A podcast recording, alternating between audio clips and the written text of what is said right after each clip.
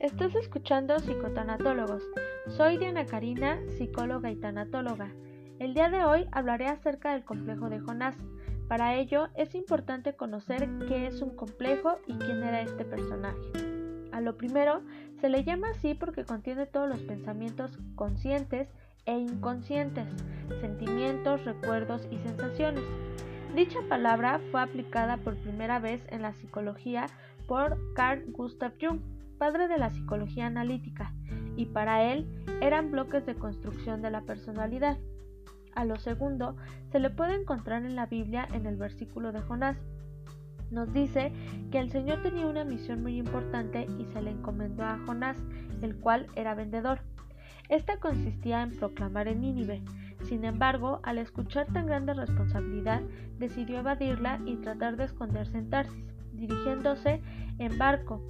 Al conocer esto, el Señor desató un fuerte viento, el cual provocó una tempestad. Los marineros reaccionaron de forma inmediata para que no se volteara el barco, aventando toda la carga pesada, sin resultado alguno. Acudieron a Jonás para que invocara a su Dios y cesara todo, pero Jonás sabía que esto era por él, por lo que les pidió que lo arrojaran al mar y efectivamente éste se tranquilizó. Jonás al verse en la deriva pidió al Señor que lo ayudara e iría a Nínive a cumplir su mandato. Es por ello que una ballena se lo comió y estuvo ahí tres noches hasta que llegó a su destino. ¿Por qué se le llama complejo de Jonás? Porque este personaje es el ejemplo de una persona que evita su grandeza, y lo podemos ver ya que el Señor le da un mandato el cual cambiaría su posición de vendedor por el de profeta, y al no verse capaz y no querer dicha responsabilidad, huye. Esto pasa con las personalidades limitantes, en donde la persona evitará salir de su zona de confort, además de que poseen un pensamiento dirigido hacia la culpa y hacia una constante búsqueda de la aceptación de los demás. Otra de las características de esta personalidad son los constantes autosabotajes, evitando lograr metas y generando pensamientos repetitivos de no merecimiento o de autodesprecio.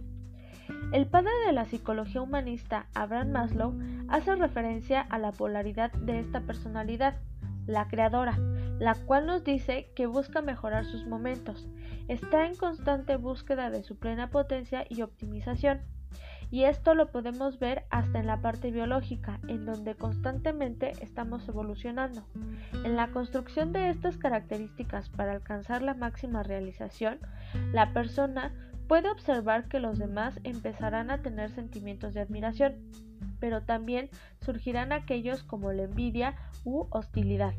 Si no se tiene una autoestima adecuada y lo que conlleva, ésta desarrollará distintos tipos de miedo, por lo que tratará de pasar desapercibida. Sin embargo, esto no evitará las emociones de tristeza, impotencia, inutilidad, frustración, entre otras. Es por ello que te invito a que reflexiones sobre lo antes mencionado y determines de qué forma te quieres ver, si como una persona que lucha por lo que quiere, que está en constante construcción y que experimenta cosas nuevas o como una sombra, esto fue todo por el día de hoy. Te invito a que me sigas en mis redes sociales. En Facebook me encuentras como SIC Diana K. García. En Instagram como arroba KG.